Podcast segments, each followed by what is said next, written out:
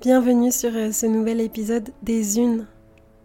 Je suis Chloé et aujourd'hui j'ai le plaisir de réaliser cet épisode avec Emmanuel, cette femme qui notamment nous a permis de nous rencontrer avec euh, Dorine, cette femme que j'ai interviewée à l'épisode euh, numéro 4. Dans cet épisode, j'ai envie de mettre en lumière et de cheminer accompagnée par Emmanuel Emmanuel, euh, tu es ingénieur territorial de profession, en tout cas euh, c'est le cas actuellement puisque tu es en transition, en transition pour euh, t'offrir la possibilité d'expérimenter et de proposer tes accompagnements en art-thérapie. Tu as une dimension artistique et créatrice très présente dans ta vie, que ce soit par le théâtre, la danse, le massage, le tantra ou encore euh, ces petits insectes que tu réalises. C'est euh, toute la création, la transformation et la régénération qui sont au cœur euh, de tes process. Et aujourd'hui, dans cet épisode, on va aborder la notion de plaisir, la notion aussi de joie et comment est-ce qu'on peut se soutenir dans ces passages et ces transitions qui sont les nôtres? Oui, exactement. Et d'abord, un, grand merci à toi, Chloé, de, m'accueillir dans tes podcasts. J'en ai écouté deux ou trois et j'ai trouvé à chaque fois que c'était des témoignages euh, très riches. Et ce qui est très intéressant, c'est que tu euh, euh, fasses appel à la, pluralité de ces, parcours de femmes, hein, parce qu'effectivement, il n'y a pas un parcours qui se ressemblent, euh, qui ressemblent à un autre. Et donc, euh, chaque parcours propose euh, les expériences et les pratiques et l'enseignement empirique que chacune de nous a pu, a pu recueillir sur le chemin de sa vie. Donc aujourd'hui, à 56 ans, j'ai effectivement bien l'intention de profiter du reste de, de ma vie avec, avec tout ce que j'ai engrangé depuis une vingtaine d'années à, travers le parcours que j'ai eu. Et euh, parce qu'à côté de mon travail, j'ai toujours eu une autre activité. Euh, d'abord mes enfants, donc ça c'est une activité plutôt classique, mais elles ont bien appris à grandir, mes deux filles. Et puis après, j'ai fait un peu de tango, euh, dix ans de théâtre. Et depuis quelques années, je suis sur la voie du tantra. Et avec tout ce qui tourne autour de l'énergie et des massages et le rebirth euh, récemment. Et euh, depuis euh, un peu plus d'un an, je suis une formation en expression vocale et scénique à l'école Pleine Voix, donc avec qui, qui, propose un certain nombre d'outils, des outils très très variés, aussi bien la respiration holotropique que la possibilité de, retrouver sa puissance vitale à travers sa voix, mieux placer sa voix, avoir le plaisir de chanter. Donc c'est très complet. Et euh, je serai certifiée euh, en janvier. Euh, et, donc, c'est à partir de, mars que je quitte la fonction publique définitivement, je l'espère. Elle m'a apporté beaucoup. J'ai eu beaucoup de plaisir, mais je pense que là, il est temps de tourner la page. Ouais, c'est vraiment précieux ce que tu dis là, Emmanuel, parce que c'est justement la vocation de ce podcast, en fait. C'est euh, de pouvoir euh, présenter des parcours de femmes très différents et pas euh, normalisants, comme ce que la société nous propose usuellement. En tout cas, ces modèles de représentation teintés de, beaucoup de, ouais, de, normes, de d'images toutes faites, en fait, surfaites, défaites. On va remodeler des corps, on va présenter euh, juste certains aspects aussi euh, des femmes dans tout ce qu'elles correspondent. Et c'est pour ça vraiment que c'est précieux pour moi que tu sois là, tu vois. Parce que c'est justement dans cette euh, multidiversité dans tous les âges qu'on peut s'inspirer parce que je crois qu'on a vraiment beaucoup de choses à s'apprendre. et des jeunes vis-à-vis des femmes plus âgées et des femmes plus âgées vis-à-vis des femmes plus jeunes. En fait, on a juste une couleur qui nous est propre, une énergie euh, bien spécifique, bien particulière. Et euh, tu vois, ce que j'observe aussi beaucoup, c'est que les femmes, quand j'ai envie de les interviewer dans le podcast, il y en a beaucoup qui sont très enthousiastes et il y en a aussi d'autres qui spontanément ne sont pas du tout chaudes en fait pour participer parce qu'elles ont l'impression qu'elles n'ont rien à dire. Mm. Tout à fait, c'est exactement dans, cet esprit-là que je souhaite accompagner les personnes et plus particulièrement les femmes.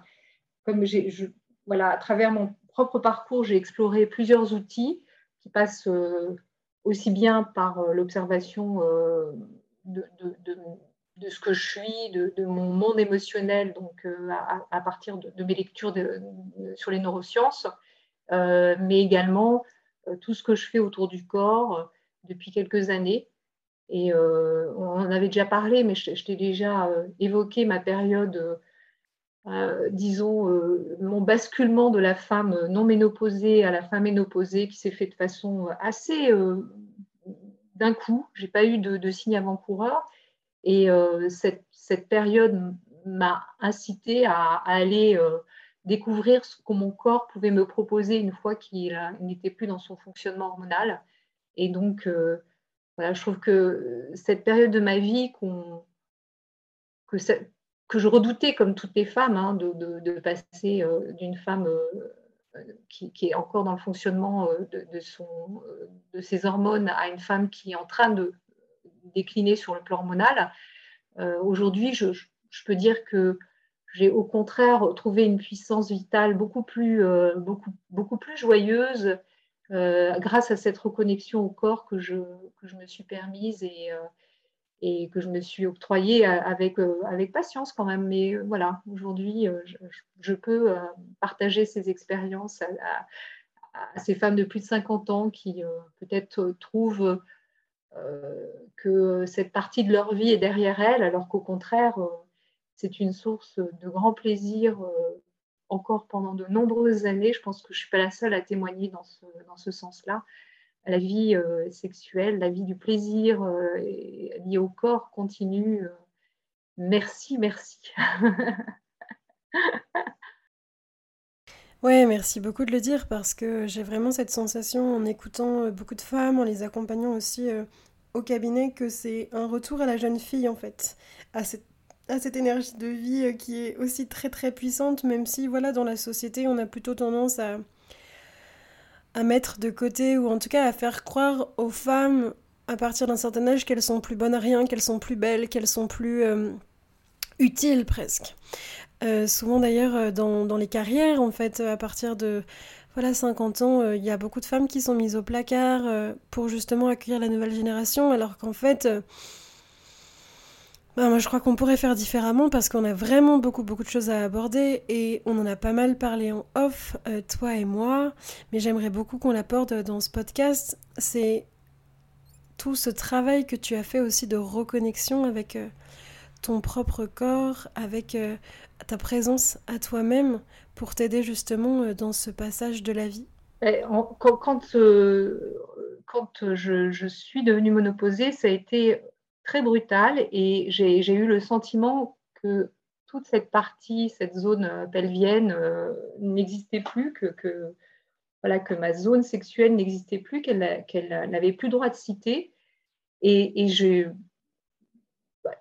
à vrai dire, j'ai trouvé ça très désagréable parce que c'est comme une partie d'une identité qui est en train de disparaître.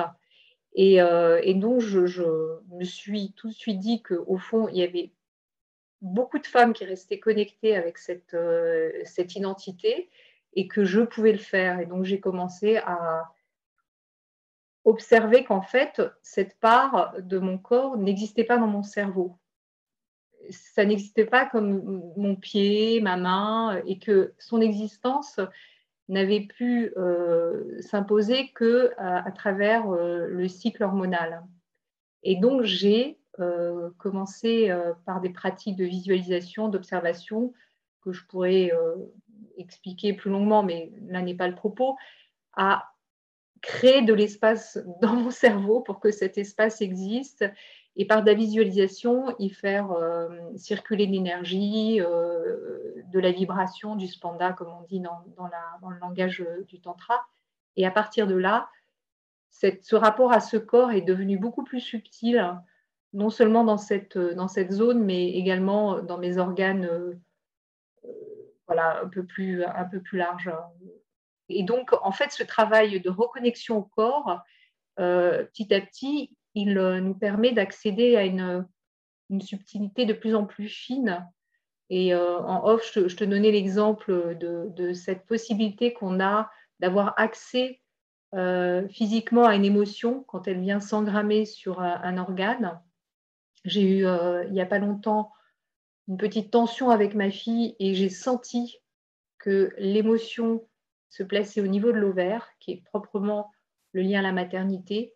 Et en restant connecté à cette, à cette émotion et en ne cherchant pas à l'évacuer sur le mode du mental, euh, en jugeant ma fille, en jugeant la situation, j'ai pu faire glisser cette émotion. Je l'ai senti vraiment comme un petit animal se lever et monter jusqu'au chakra du cœur pour ensuite exploser en énergie. Donc, c'est notre capacité d'auto-guérison que je trouve extrêmement intéressante à développer par cette grande présence à soi et au corps et aux sensations physiques euh, qui, sont, qui ne demandent qu'à être j'ai vraiment cette sensation, Emmanuel, que là, tu abordes quelque chose qui est vraiment fondamental, c'est cette notion d'observation. À partir du moment où on s'autorise à observer ce qui est en train de se passer pour nous dans nos propres sensations, il y a quelque chose qui, qui se déroule en fait, presque tout seul. Et c'est un peu euh, aussi cette idée, à mon sens, que dans la vie, en fait, on a deux choix. Soit on accepte ce qui est en train de se passer, soit on bypass. Ou alors on résiste. Et euh, ben, dans les deux cas, et je te laisse deviner lesquels, là, ça devient hyper compliqué, en fait, parce qu'on se met euh, en contraction, en tension, et dans notre corps, et aussi dans nos interactions avec, euh, avec les autres autour de nous.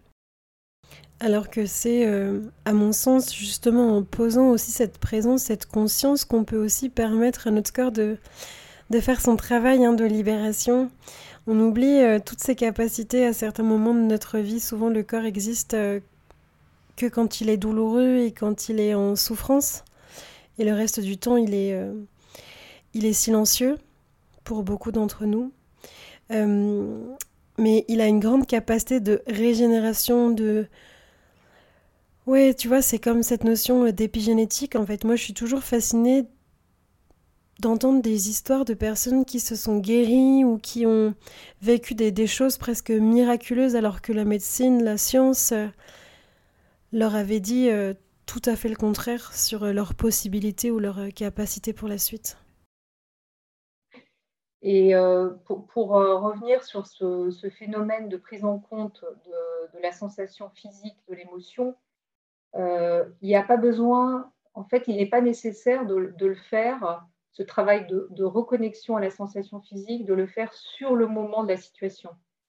Euh, en l'occurrence, je l'ai fait le soir à la fin du week-end en passant en revue l'ensemble du week-end et tout le week-end était sympa, mais il y a eu ce moment et là j'ai senti la douleur et j'ai pu faire ce travail seul dans mon lit.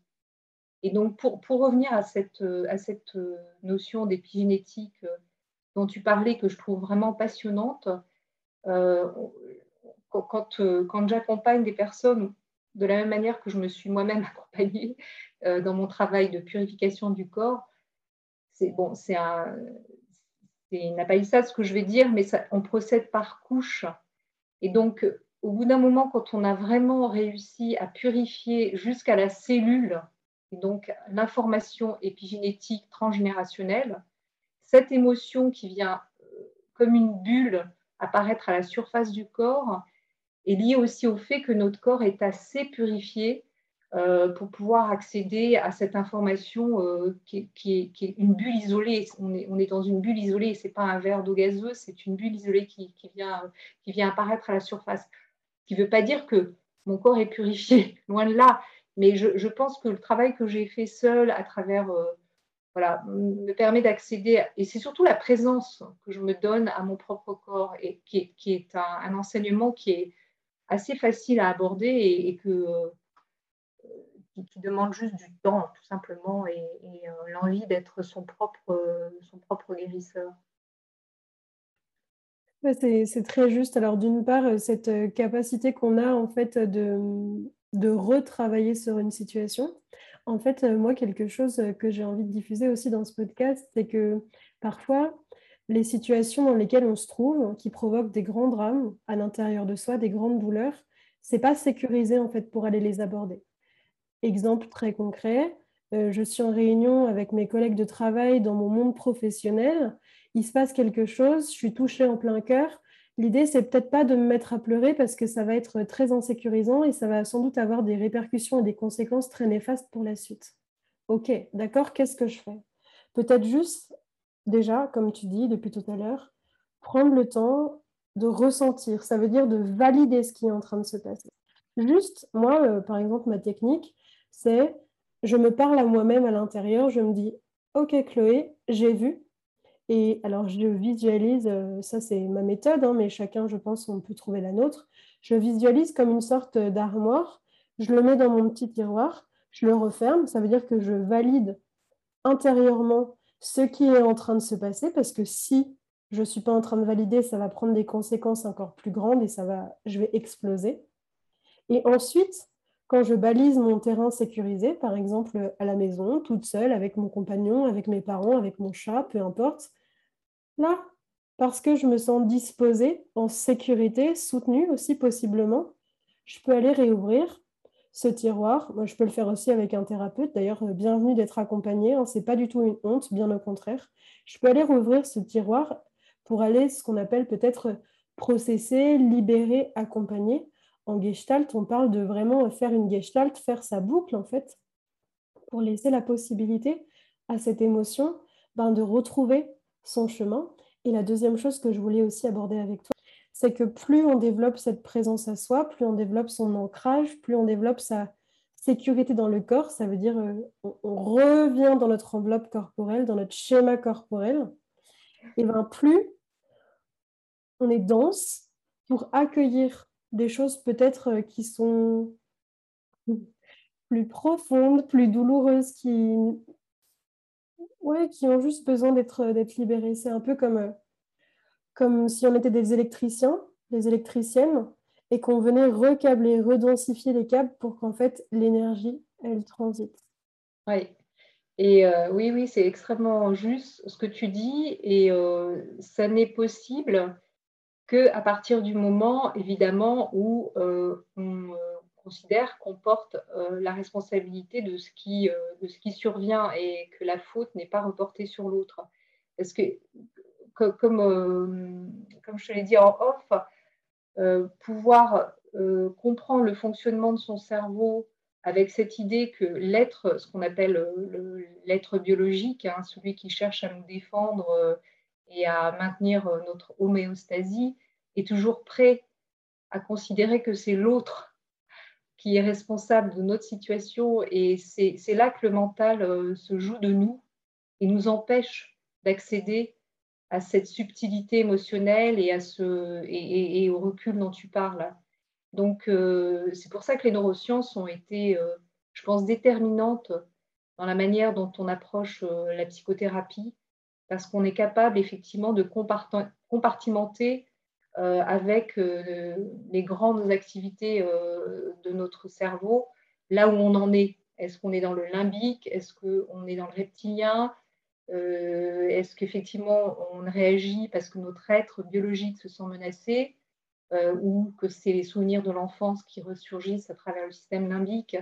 Et je pense que dès lors qu'on a accès à cette information, on peut effectivement laisser la responsabilité de ce qui arrive là où elle doit se positionner. C'est à mon niveau que les choses doivent se régler. Voilà. Effectivement, quand la situation l'exige, le, reptilien a, tout intérêt à réagir s'il faut se sauver ou euh, sauver sa peau. Donc, euh, pour, les personnes qui nous écoutent, est-ce que tu veux faire un petit, euh, un petit topo juste vraiment succinctement sur les, les, les, trois cerveaux en fait qui, sont, qui sont les nôtres? Oui, donc schématiquement, on, a trois, trois grandes fonctions, hein, deux, grandes, trois grandes fonctions qui sont bien sûr en sous-ensemble. Le cerveau reptilien est celui qui nous permet de réagir face à la menace euh, ou de subvenir à nos besoins élémentaires de survie le cerveau limbique et euh, le cerveau émotionnel, qui est également un cerveau qui emmagasine des mémoires émotionnelles, joyeuses ou moins joyeuses, et les deux néocortex, qui sont le gauche et le droit, qui ont chacune, chacun des, peut dire, des caractéristiques. Le droit est, plus visuel, spatial, émotionnel, a une vision synthétique. le gauche est plus logique, une vision séquencée et euh, possède également les, fonctions langagières, euh, de compréhension, mais également de vocabulaire. Donc, euh, c'est intéressant de s'occuper de, ces, de, ces grands, enfin des grandes activités du cerveau. Je conseille un, livre que j'ai offert à, plusieurs personnes, qui est Le cerveau de, Bouddha de Rick Hanson. Je ne sais pas si tu l'as lu, mais c'est vraiment passionnant. Il était dans la bibliographie de, ma formation de sophro et tu vois, tu m'as devancé parce que j'allais te demander si éventuellement tu avais des ressources à partager. Pour les personnes qui nous écoutent, euh, je mettrai des liens euh, vers, euh, ben, vers ce livre en fait pour que vous puissiez les découvrir. L'idée vraiment de ce podcast, hein, c'est d'aller semer des graines, d'aller peut-être ouvrir des portes de curiosité pour pouvoir se questionner, peut-être aussi se déculpabiliser et puis venir déconstruire peut-être des croyances qu'on porte à notre, à notre propos. Et s'il y a des choses qui ne résonnent pas pour vous, qui nous écoutez, ben laissez passer. voilà, peut-être que c'est aussi un des premiers exercices qu'on peut faire dans la vie. Un truc que je conseille souvent aux clients euh, que, j'ai au quotidien, c'est d'être finalement dans cet accueil de, tout ce qui se passe tout autour et peut-être juste de se questionner sur euh, qu'est-ce qui est en train de se passer en fait à l'intérieur qui me donne envie de réagir. Et juste prendre le temps de faire cette, euh, observation, ce retour vers l'intérieur, hein, de, ah bah, à partir de nos sensations justement, de regarder, de ressentir un peu comme un scan. On a tous cette capacité-là, hein. je crois que c'est quelque chose qui est très très accessible à tout le monde, de prendre le temps de sentir et de regarder. Qu'est-ce qui me motive là à aller surréagir ou est-ce que je peux laisser passer et de quoi j'ai besoin? Tu disais euh, tout à l'heure, euh, c'est important de considérer qu'on est responsable de ce qu'on se donne à vivre. Et c'est vrai que spontanément, notre premier mouvement à tous, autant qu'on est, en tout cas moi la première, ça va être de trouver le responsable. Parce que c'est plus facile en fait de, de me dire que c'est la faute de l'autre ou que c'est de la faute de l'extérieur.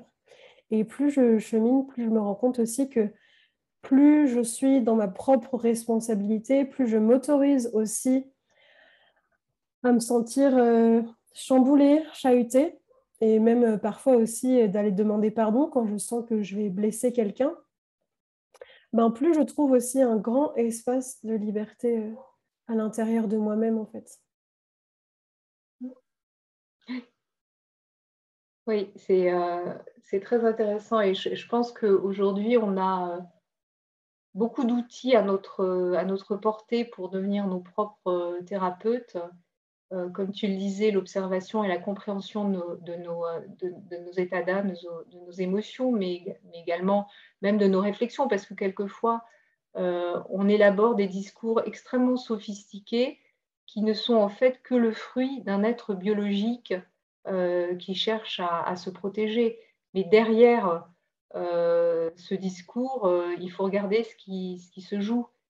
Donc, euh, je, pense que si on, peut évoluer euh, sur cette planète et si on peut effectivement se, donner la possibilité de protéger ce monde, protéger la beauté de ce monde, il faut regarder ce qu'il y a derrière euh, nos modes de consommation, nos besoins de sécurité, notre façon de concevoir le rapport aux autres, à l'étranger.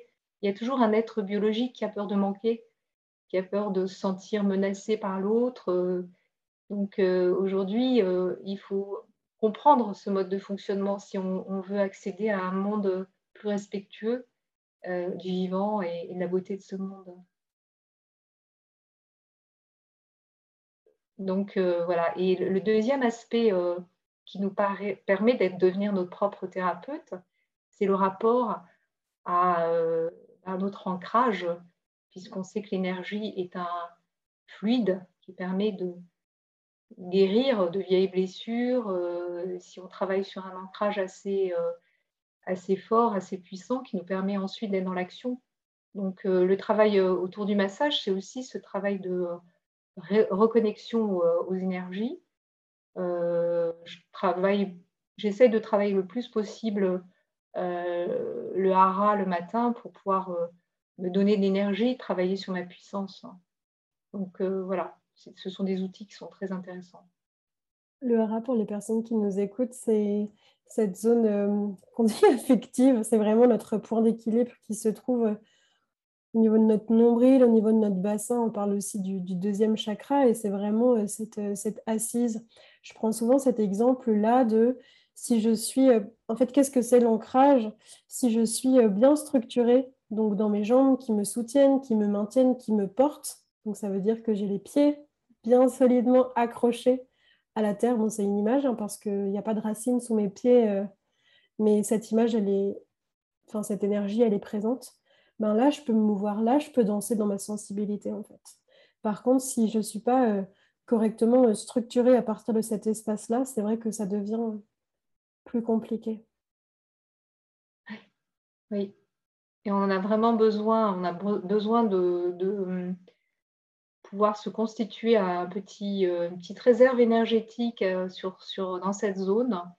Et euh, cette zone devient de plus en plus ouverte. plus, elle, plus elle est travaillée, plus elle, est, elle, elle augmente en capacité énergétique.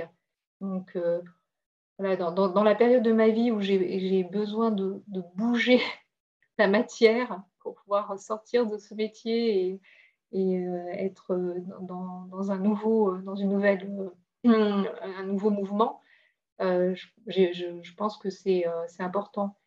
Et c'est vraiment une série d'exercices qui sont assez faciles avec le yoga, de, se reconnecter à cette, à, cette connexion terre et, de travailler sur l'ancrage. Beaucoup d'exercices qui vont dans ce sens-là, le Qigong, mais il y a d'autres exercices intéressants.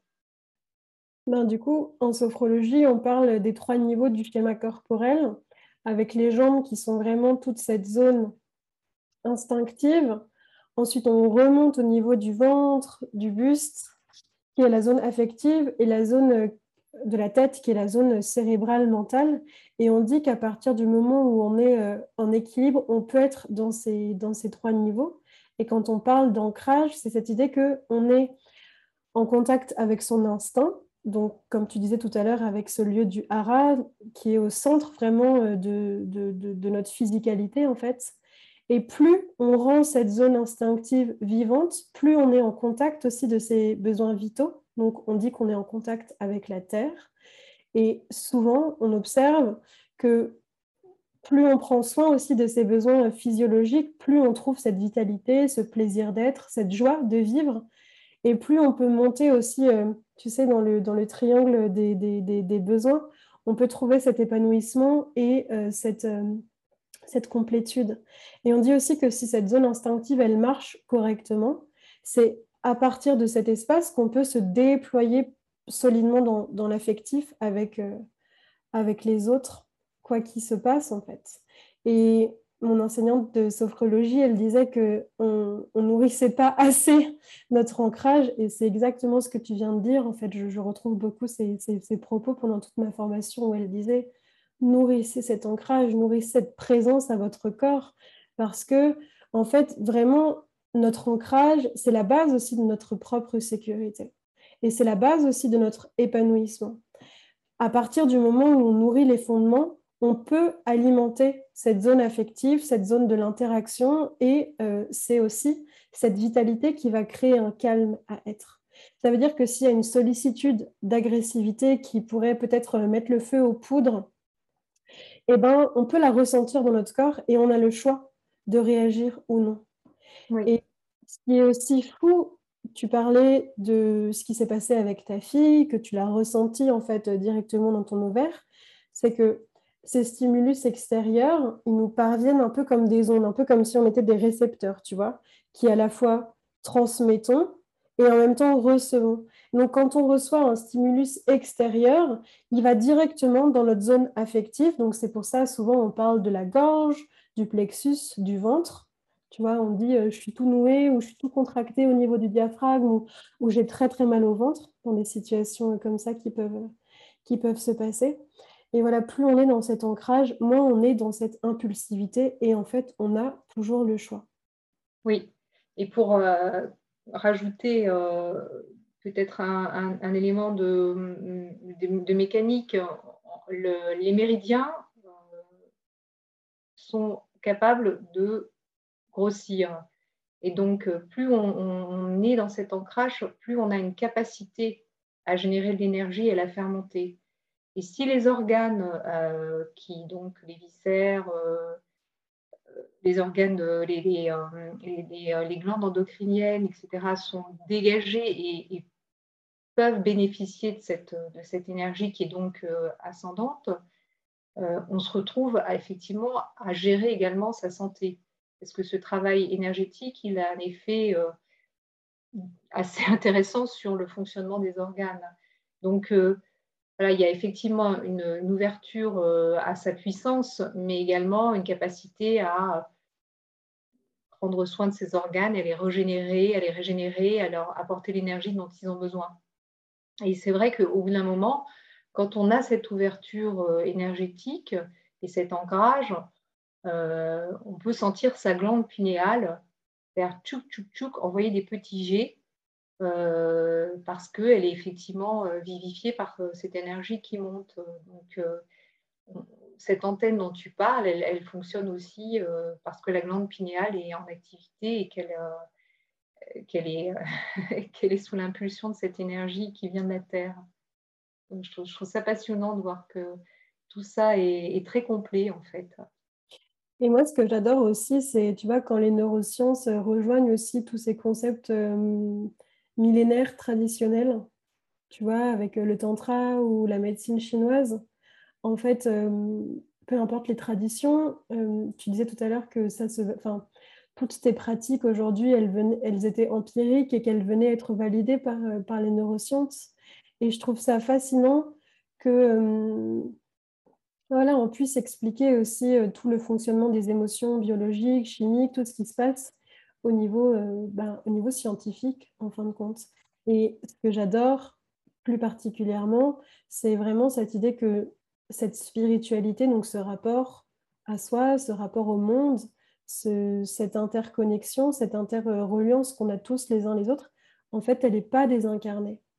Elle passe euh, par le corps, et c'est d'ailleurs euh, parce que j'ai un corps que en fait, je suis pas là comme ça en train de flotter de façon vaseuse, en fait. Et alors je reviens sur l'ancrage, j'ai vraiment l'impression que c'est ça aussi la tonalité de notre épisode aujourd'hui, c'est que plus on a des bases qui sont bien fondées, ben, plus ça peut aussi fluidifier notre clarté, notre créativité, et du coup, en ce sens, être au service et pouvoir euh, ben, se déployer dans, euh, voilà, dans les outils qui sont les nôtres.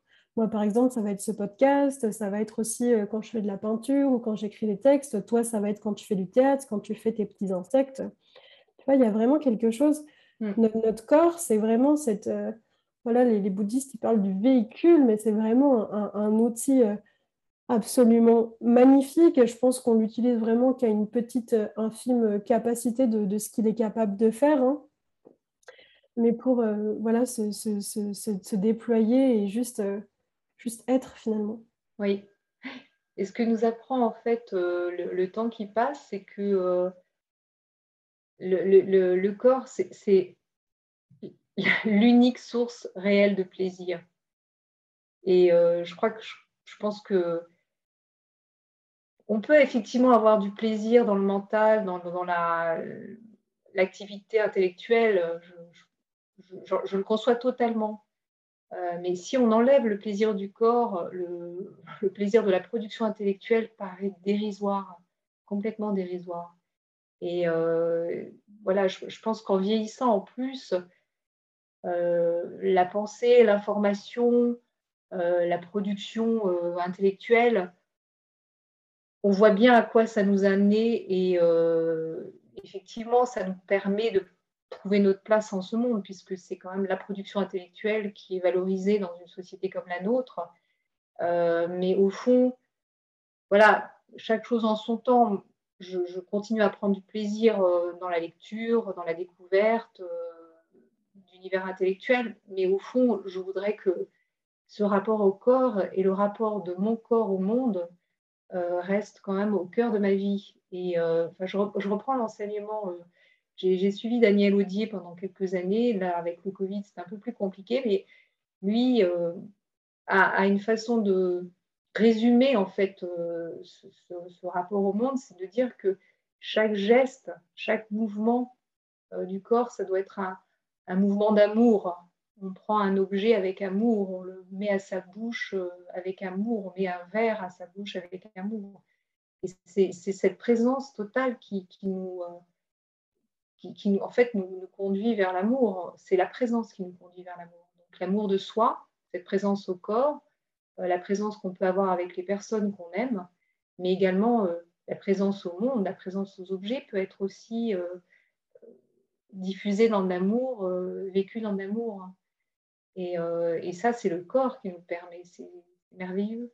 Et en vieillissant, ça, ça reste. Et au contraire, ça, prend encore plus de place parce que la lenteur s'impose par elle-même. Hein. On ne peut plus être aussi vif, on ne peut plus être aussi rapide. Euh, et euh, l'accepte parce que cet élément-là que je viens décrire vient contrebalancer euh, l'absence, enfin le, manque d'agilité ou de, tonicité ou de, de rapidité. C'est tellement précieux ce que tu partages.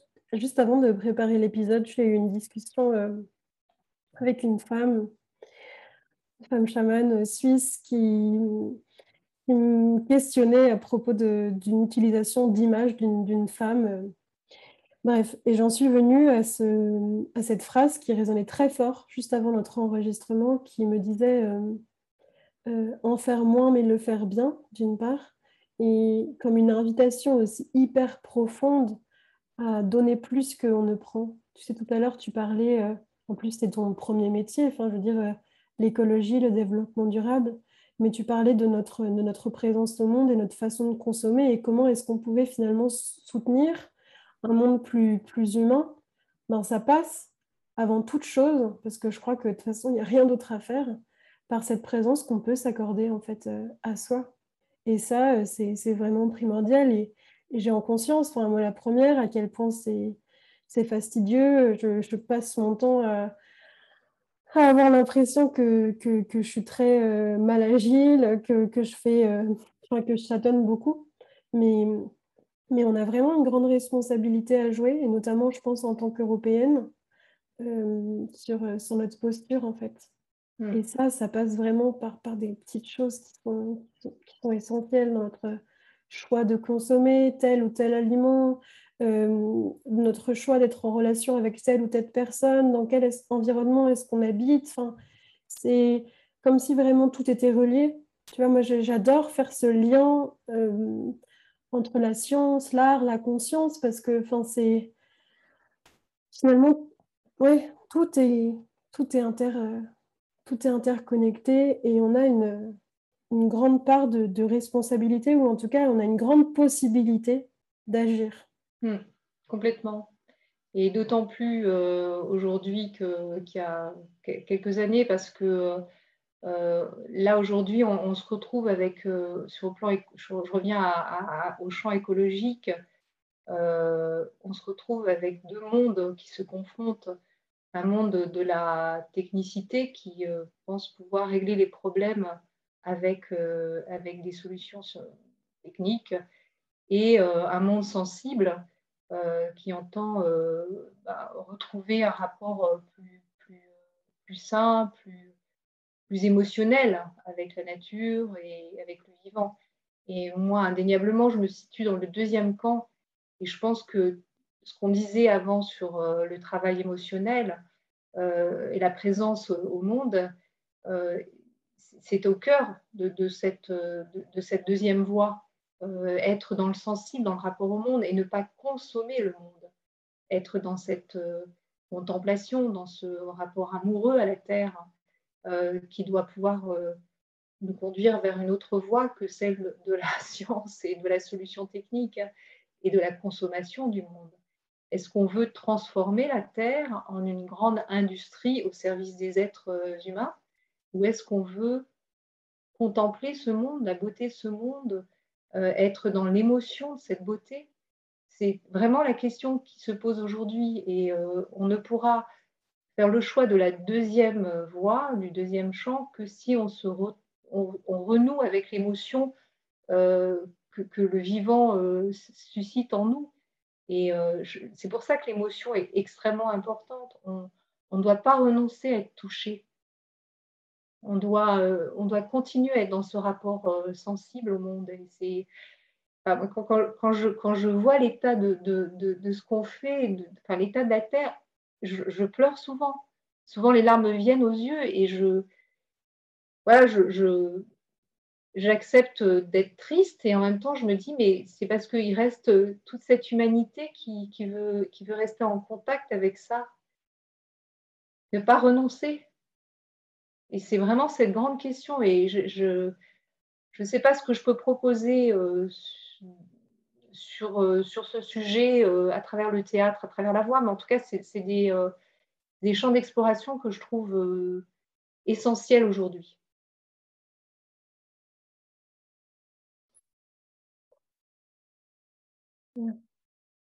Je me sens profondément émue par ce que tu dis parce que ça, ça résonne fort.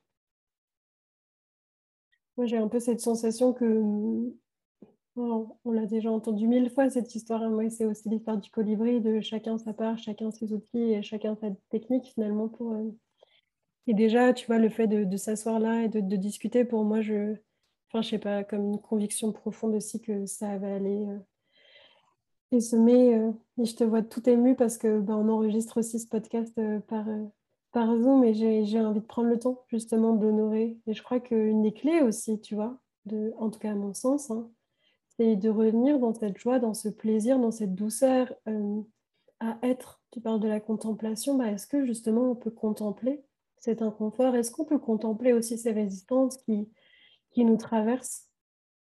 Plutôt que d'être là à chercher des solutions, à toujours essayer de chercher à l'extérieur. Mais ça, c'est vraiment euh, quelque chose que j'ai envie de hurler au monde par, tous les moyens, en fait. C'est que tout est en nous, en fait.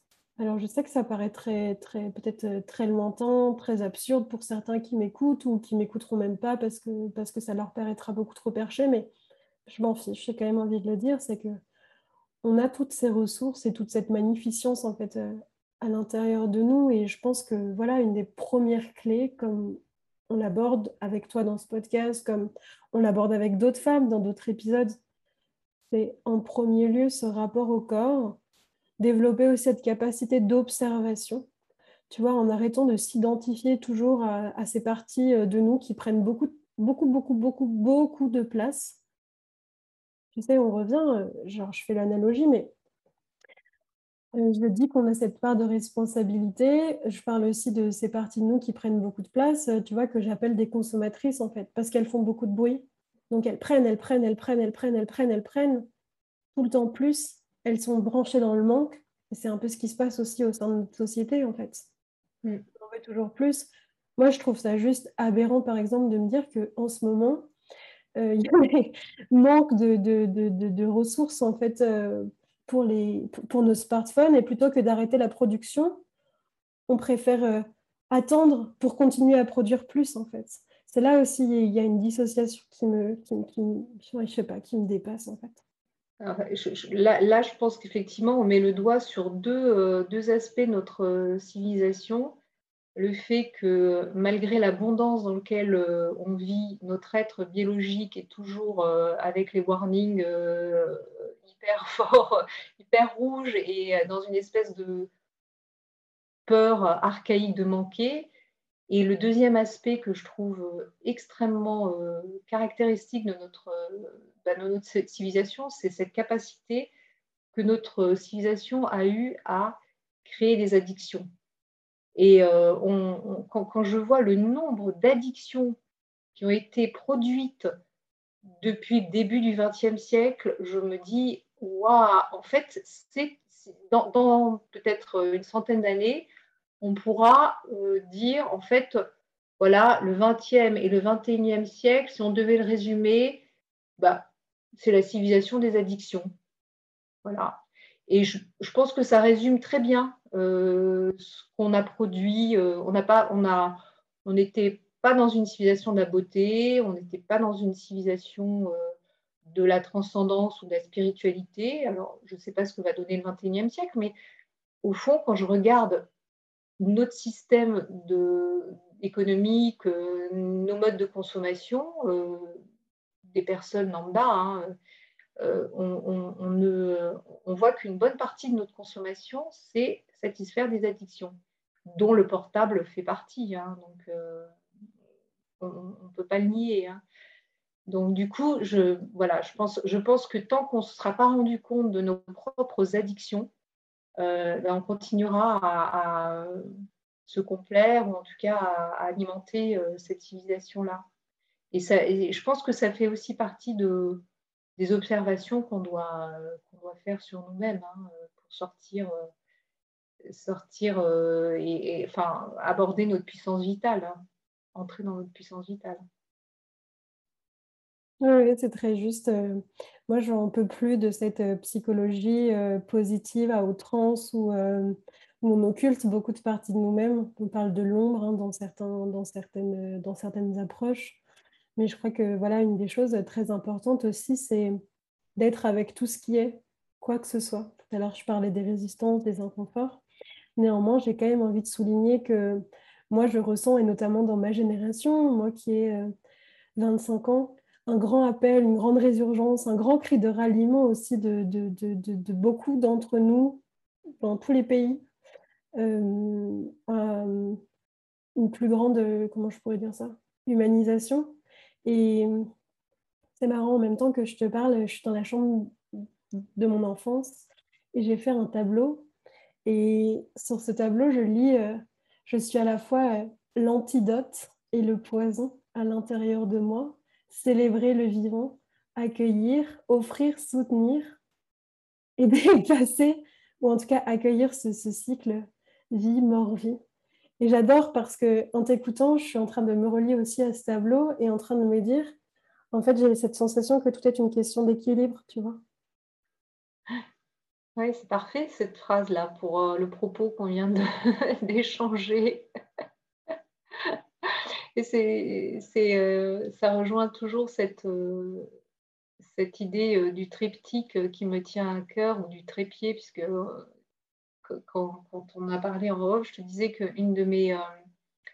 Euh, euh, comment dire une de mes valeurs clés, c'est d'imaginer que si on, veut vraiment euh, accéder à cette puissance, on doit aborder les trois dimensions de notre, de notre être, qui sont la purification du corps à travers cette présence au corps, la purification de la pensée, donc qui passe aussi par euh, voir clair euh, dans ce qui nous appelle. Est-ce qu'il y a des addictions Est-ce qu'il y a des peurs euh, Qu'est-ce que qu'est-ce qui sous-tend telle réaction Donc, c'est ce dont tu parlais tout à l'heure, hein, qui, qui, est fondamental pour avancer. Et puis, il y a cette idée, je, finis avec le troisième, le troisième pied de cette table, qui est effectivement comprendre l'origine de tout ça. Et je pense que la psychanalyse, c'est beaucoup attarder sur le comprendre et qu'aujourd'hui, euh, heureusement qu'on accède et à, la partie euh, physique et, la partie euh, plus observation de ses pensées, purification des pensées. Je, ne nie pas le rôle joué par la psychanalyse. Hein. Je, dis simplement qu'aujourd'hui, on va un peu plus loin. Hmm. Oui, c'est peut-être revenir, tu sais, on aborde souvent dans notre discussion ce, ce, lien aussi entre le cerveau gauche et le cerveau droit, en fait c'est-à-dire l'analyse, le rationnel, le séquentiel, l'intellect au service de la sensibilité et vice-versa, en fait. Complètement. Merci, euh, Emmanuel pour, euh, pour, cette richesse de propos. J'ai envie de te proposer qu'on voilà, qu'on clôture aussi euh, tout doucement cette, cet épisode, une bulle dans la bulle. Est-ce que tu as envie de, voilà, de, de, partager une dernière chose, peut-être une phrase, quelque chose qui un peu importe. Euh, j'ai envie de dire que vous êtes euh, toutes ces femmes que, j'ai eu l'occasion de rencontrer euh, depuis 3-4 ans à, travers ce stage à la maison, mais après les, autres moments, les autres occasions qu'on s'est proposées tout ensemble. Je trouve que vous êtes une génération extrêmement lumineuse et j'ai vraiment beaucoup de plaisir à, à, chaque fois à découvrir que vous êtes dans une conscience beaucoup plus complète que celle que je pouvais connaître à, votre âge. C'est pour ça quand tu me dis, moi je vis ça, à 25 ans, j'aimerais je me dis, mais mon Dieu, à 25 ans, j'étais mais, une gamine et j'avais absolument pas le, même niveau de conscience que Chloé. Et, ça me donne, en fait, ça me donne chaud au cœur et ça me redonne de l'espoir.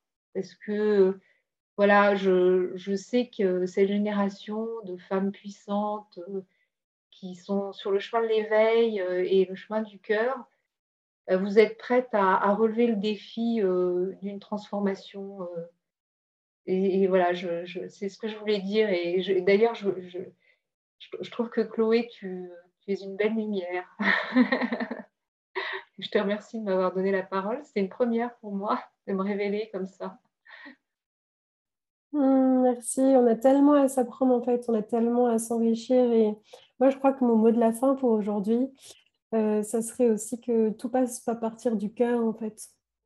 C'est euh, plus on ose euh, nos, élans, même s'ils paraissent complètement fous au niveau rationnel, plus on soutient aussi cette humanité qu'on a envie d'incarner en fait.